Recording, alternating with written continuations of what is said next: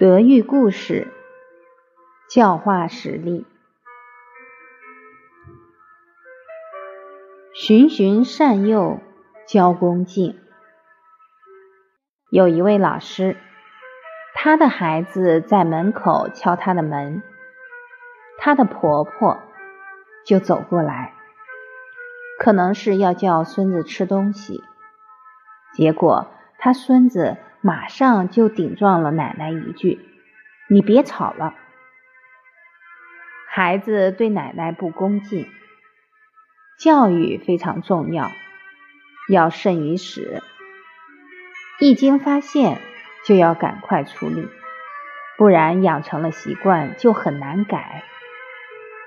这位老师很敏感，立即开门对他的孩子说：“向奶奶道歉。”立刻纠正他讲话时的不恭敬。孩子死都不道歉，不愿意道歉。结果他的婆婆就说：“天气这么热，还道什么歉？”此时是在考验我们为人父母的智慧。看到孩子不愿道歉，母亲马上就说：“妈妈。”孩子没有教育好是我的责任，我给您道歉。妈妈的话才说完，儿子眼泪就掉下来了。眼泪掉下来意味着什么？惭愧心由衷而生。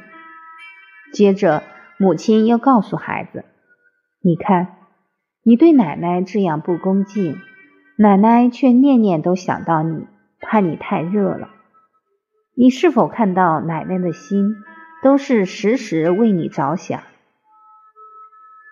当媳妇的帮奶奶说话，奶奶听了以后很感动，所以婆媳关系因为这件事有很好的发展。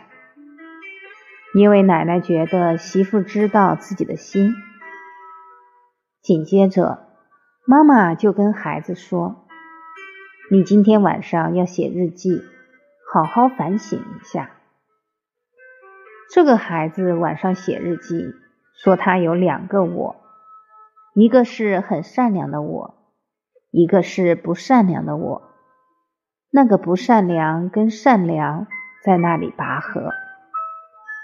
小小年纪，心中会有如此挣扎。